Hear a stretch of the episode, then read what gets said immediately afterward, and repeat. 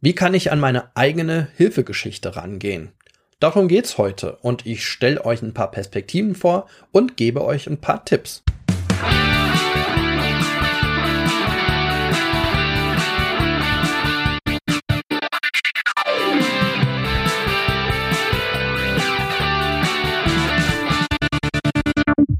Hallo zusammen, herzlich willkommen bei Freiheit ohne Druck. Mein Name ist der Kratz und ich bin einer der Hosts in unserem Podcast.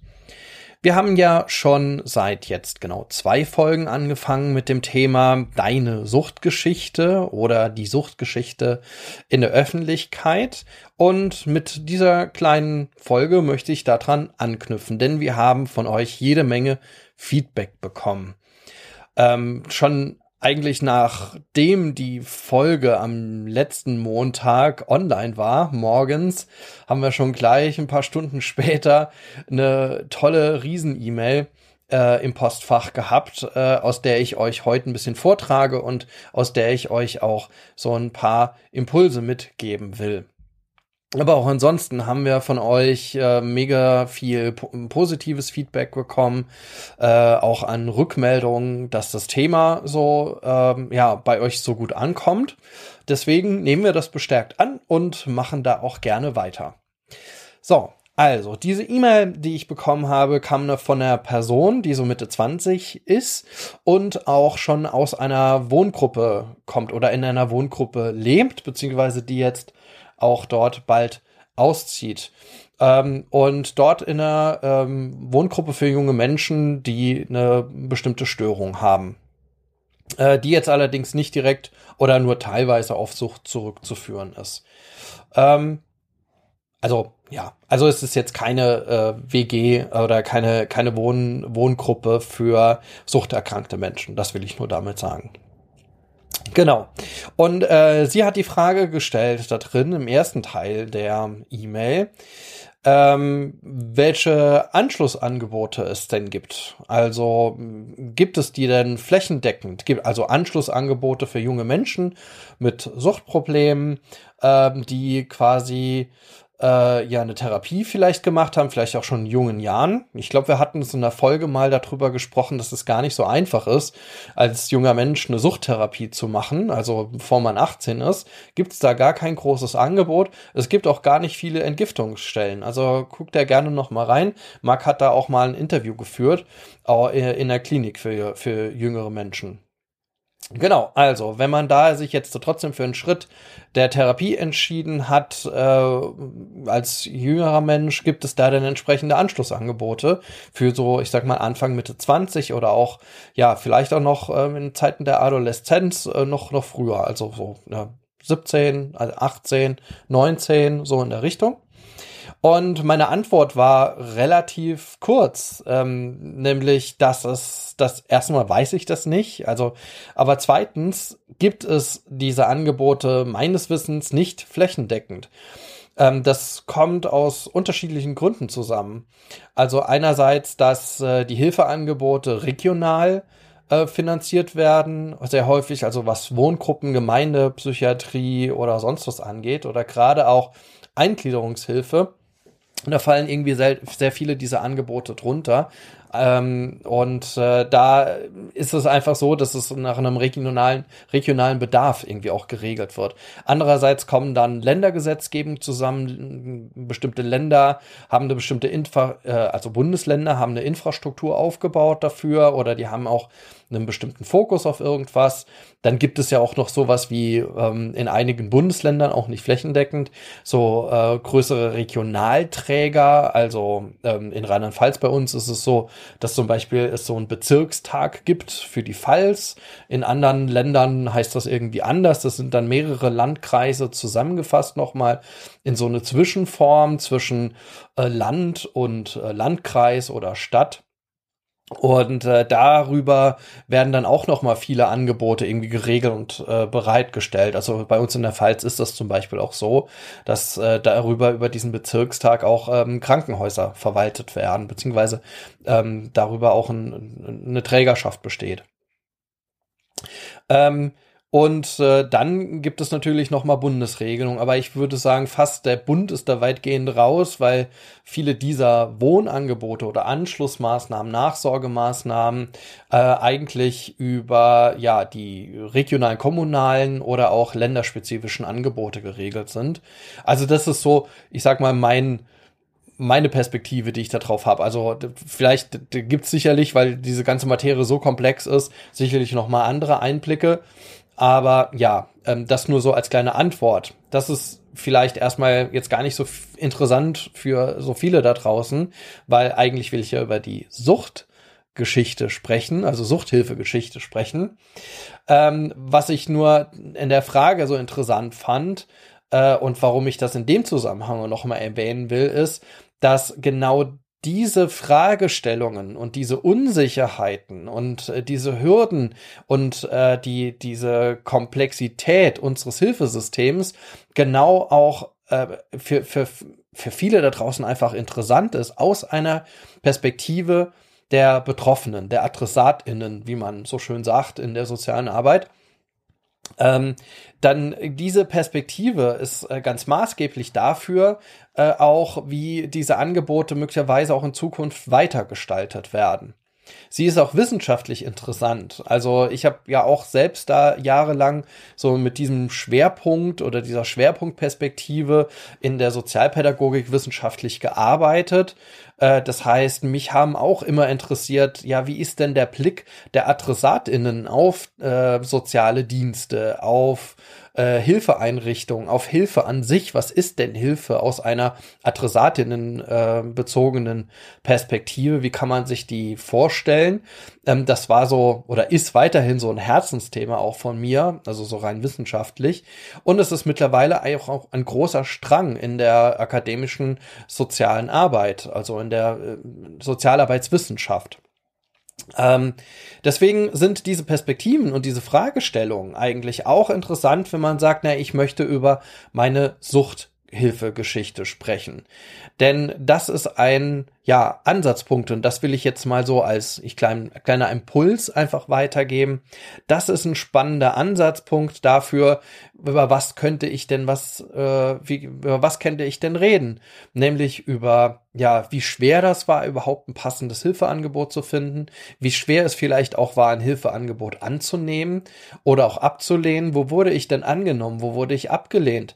Ähm, Suchthilfe und Suchtherapieangebote sind einfach nicht niedrigschwellig in unserer in, in, Deutschland, ja. Das muss man einfach so sagen. Ich kann mich nicht einfach vor eine Reha-Klinik stellen und sagen, ans Tor klopfen und sagen, jetzt nehmen Sie mich mal auf.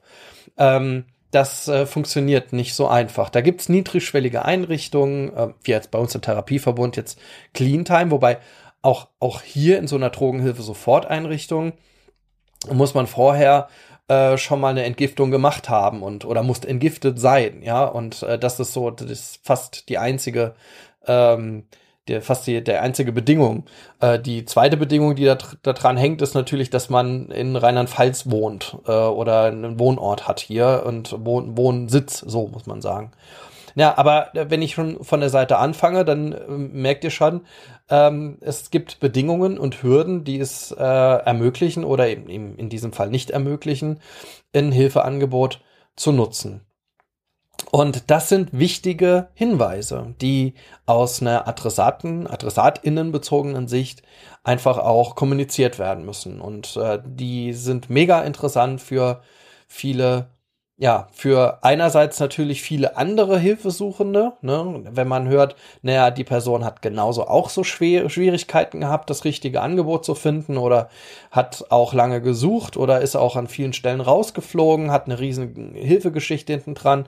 Wie geht man damit um, dass man auch so Rückschläge erlebt, dass man nicht sofort eigentlich auch was findet, äh, was einem äh, irgendwie auch ähm, ja eine, eine Perspektive eröffnet. Ähm, wie geht man um, so in einem Hilfesystem vielleicht auch festzustecken? Das sind alles interessante Fragen, die man, äh, ja, die, die ihr auch zum Anlass nehmen könnt, darüber zu berichten. Und dann ähm, hat die Person, die uns dieses lange Feedback geschickt hat, auch äh, nochmal gesagt, dass sie auch selber ähm, gerne ihre Hilfegeschichte aufschreiben würde in einem Buch und das alles auf Papier zu bringen, Mut dafür natürlich ein bisschen braucht ähm, und äh, ja, ähm, damit auch, aber auch viele Dinge zu thematisieren. Und so wie ich das jetzt so rausgelesen habe, hoffentlich nimmt mich, nimmt mir das die Person, wenn sie das jetzt hört, nicht, nicht übel, aber rausgelesen habe, dass es schon, ja, äh, keine, so erstmal nach der Klarheit sucht. Ähm, wo, wo fange ich denn an? Was nehme ich denn alles mit rein? Was lasse ich weg? Wo gehe ich hin? Und deswegen hier äh, zwei Tipps dazu. Wie könnte ich, wenn ich so eine Geschichte im Kopf habe, ähm, damit umgehen. Also erstens wäre mein Tipp, ja, ähm, ist so ein bisschen orientiert an dem, äh, was ich äh, früher als Erhebungsmethode genutzt habe im wissenschaftlichen Kontext, nämlich narrativ-biografische Interviews. Und das auch nochmal angelehnt an diese Adressatinnenperspektive, die ich äh, halt einfach mega äh, spannend finde. Also um da das Hilfesystem auch ähm, ja auch, auch ja zu kritisieren oder auch dann natürlich auch weiterzuentwickeln. Ähm, stellt euch einfach vor, ihr werdet interviewt und ihr kriegt die Frage gestellt oder ja die Aufforderung, ihr hört die Aufforderung, erzähl mir doch bitte deine Lebensgeschichte von deinem Leben, so wie es passiert ist. Du kannst anfangen, wo du magst. Ich höre dir einfach zu und du bestimmst einfach, ja, wo es losgeht und wo die Geschichte auch dann endet. Und ich höre einfach zu und bin gespannt.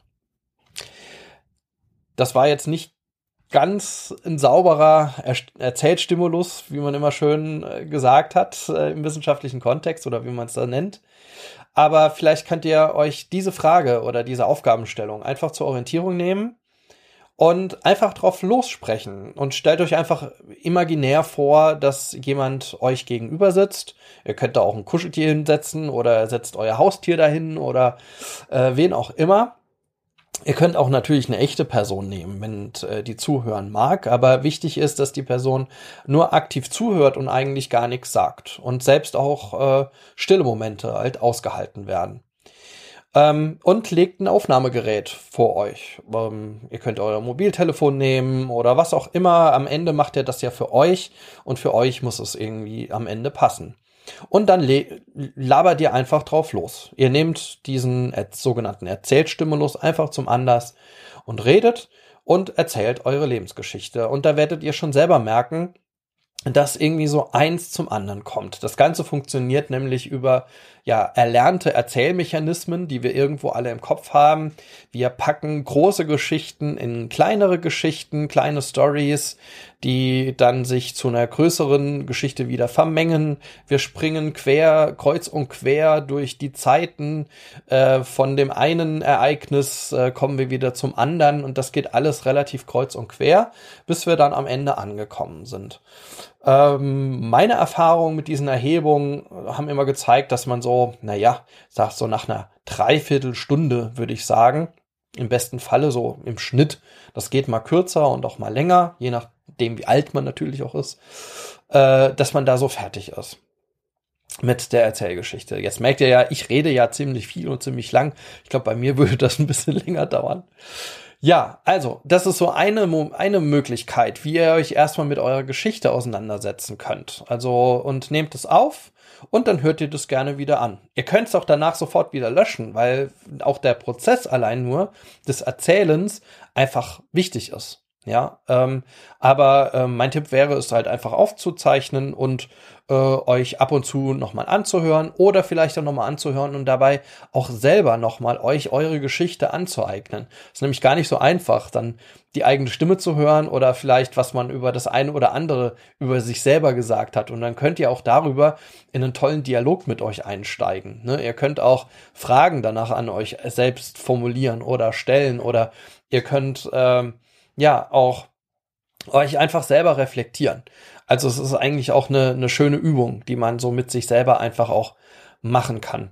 Das ist so eine Ergänzung zu dem, was Marc gesagt hat, zu diesen Tagebüchern. Ne? Also wenn jetzt jemand nicht die ganze Zeit Tagebuch geführt hat, ne, ist das, glaube ich, eine ganz gute, ja, ein ganz guter Einstieg.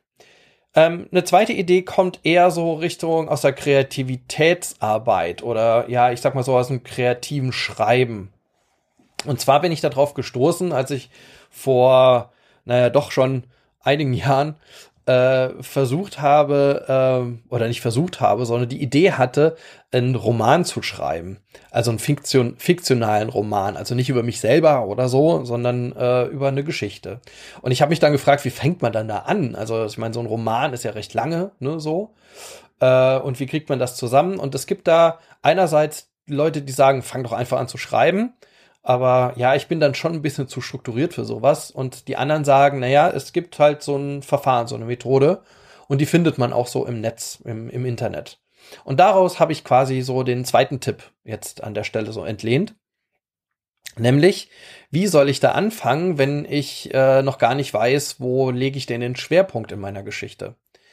Jetzt stellt euch einfach vor, eure Lebensgeschichte wäre ein Roman. Es wäre eine fiktionale Geschichte. Fiktional heißt einfach, dass man sich was äh, vorstellt, dass es kein, kein, keine Geschichte, also keine Historie, keine Geschichte, Geschichte, sondern es ist ein erdachter, eine erdachte Geschichte von jemandem. So, stellt euch das vor.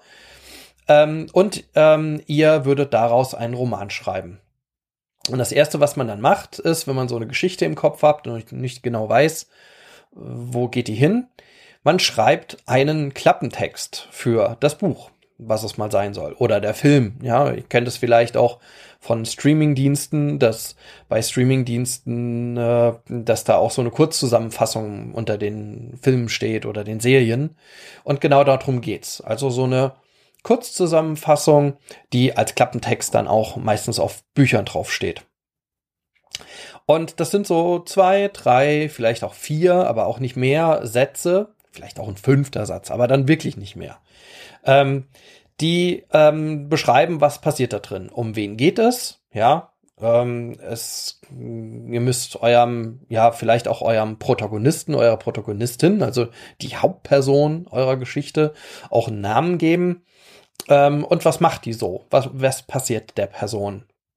Also denkt euch, stellt euch vor, ihr seid quasi die Hauptperson in eurer Geschichte. Ihr seid die sogenannte Protagonistin oder der Protagonist. Und ähm, die, die Person erlebt dann was. Ja, diese Protagonistin. Ja, und was erlebt die so? Und das schreibt ihr einfach in drei Sätzen runter. Was passiert da in dem Roman? Über was geht es da? Ne? Und ähm, ja, so, das, das muss ja nicht so ein schon fertiger Klappentext sein. Der muss auch jetzt nicht zum Kauf anreben. Das soll nämlich so ein normaler Text, der soll so ein bisschen natürlich auch teasern. Das kann der natürlich, aber es reicht, wenn ihr einfach so Zusammenfassung schreibt, was um was geht es bei mir und ne, was ist quasi die Storyline, die, die Essenz meiner Story. Ähm, und wenn ihr das geschafft habt und dann überlegt euch einen Titel. Wie heißt das Buch oder der Film? Ähm, vielleicht auch einen Untertitel dazu. Und das ist eine Übung, so dass man sich so ein bisschen von der anderen Seite, also von der Seite irgendwie so einer kreativen Seite irgendwie annähert. Ne, ihr merkt schon, das hat so eine, eine andere, so ein bisschen breiteren Rahmen. So man, man geht so auf eine, eine andere Ebene, auf so eine andere Vorstellungsebene. Ihr müsst es übrigens nicht in dieser Reihenfolge machen. Also ihr könnt auch, wenn ihr einen Titel für euer Leben oder für eure Suchthilfegeschichte, jetzt sind wir beim Leben schon, ähm, ähm, also also ihr müsst auch nicht eine Geschichte jetzt über euer Leben sein. Es, es reicht, wenn, wenn ihr über, über eure Suchthilfegeschichte natürlich jetzt was schreibt. So, so, aber nochmal zurück. Also, wenn ihr, äh, manchen fällt das einfacher, äh, einen Titel zu schreiben über die eigene Geschichte äh, und weniger so ein Klappentext. An, bei manchen ist andersrum. Macht das einfach so, wie ihr das spürt. Also, wie es für euch einfach leichter ist. Es ist auch so, macht das nicht jetzt in einer Situation, wo ihr euch dazu zwingen müsst, ja, ähm, sondern dann, wenn ihr sagt, das fliegt mir gerade so ein bisschen kreativ zu. Vielleicht gibt es so einen Aha-Moment, ähm, der da drin besteht, dass man äh, irgendwie im Zug aus dem Fenster guckt und dann über einem, dann, dann kommt einem so ein Satz in den Kopf oder ähm, passiert einfach morgens beim Tee trinken oder beim Kaffee trinken, whatever. Also nehmt euch das ein, nehmt das einfach so an, wie es kommt und tragt es dann gerne da ein, was auf, auf dem, was euch gerade zur Verfügung steht. Also sei es denn ein Stück Papier, was da gerade liegt, ein Schmierzettel oder äh, den, den Notizblock, den man im ähm, Handy hat, äh, also was auch immer. Und tragt es darauf ein, so wie es euch zufliegt. Und äh, ja, und dann habt ihr diese, ja, diesen Klappentext und einen Titel für euren Roman, euren Film. Ja, was macht man damit? Ja, das ist die große Frage. Nämlich, ähm, der nächste Schritt wäre zu überprüfen, welche Impulse habe ich denn dabei? Wo lege ich denn, also welche Bilder kommen mir hoch? Welche Erfahrungen, welche, welche ähm, welche Erfahrungen und welche Erlebnisse waren, sind dann wichtig für diese Geschichte? Wo gibt es sowas wie na, möglicherweise so eine, so eine Heldenreise, eine Heldinnenreise, ja? Ähm, das sind dann interessante Impulse, die man danach dann sammeln kann, ja? Und auch diese Geschichte kann man natürlich auch mit jemandem besprechen. Und äh, mit jemandem dann auch diskutieren und auch möglicherweise auch in der Selbsthilfegruppe besprechen, wo auch immer. Also das sind äh, so zwei Tipps, die ich euch so mitgeben will. Und jetzt interessiert es mich natürlich ganz doll, äh, wie ihr die findet. Also ähm, und wenn ihr die ausprobiert, ähm, was was für Impulse habt ihr bekommen? Also wo schlägt's euch hin? Also äh, habt ihr jetzt einen Puls bekommen, dann eher das Ganze wirklich an weiter zu schreiben, also niederzuschreiben, oder eher weiter irgendwie in, in Audioform aufzunehmen, oder habt ihr Ideen für einen, äh, einen Insta-Kanal bekommen? Was sind quasi eure Impulse, die ihr entwickelt habt? Schreibt uns das gerne. Entweder per E-Mail einfach an freiheit ohne Druck at ludwigsmühle.de oder schreibt es uns einfach äh, an unsere Kanäle Freiheit ohne Druck auf Instagram oder Facebook. Ich freue mich mega darauf, ich freue mich mega auf euer Feedback. Ich danke euch ganz herzlich fürs Zuhören und bis zum nächsten Mal. Ciao.